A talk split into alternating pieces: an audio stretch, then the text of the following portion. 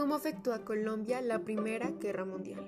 La Primera Guerra Mundial fue una guerra que comenzó en 1914 y terminó en 1918.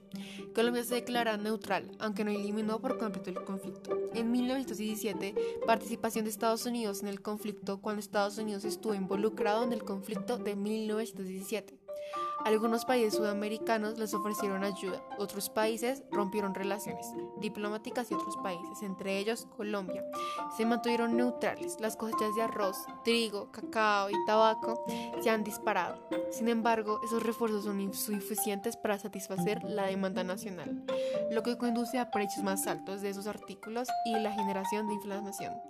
En 1919, el fin de la guerra Después de la guerra, Colombia se llenó de confianza en el modelo europeo y comenzó a buscar un camino hacia el futuro, que no solo afectó a la clase dominante, sino también a los estudiantes.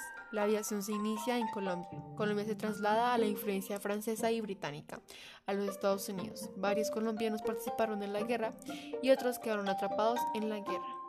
Y así es como termina mi explicación sobre cómo afectó a Colombia la Primera Guerra Mundial.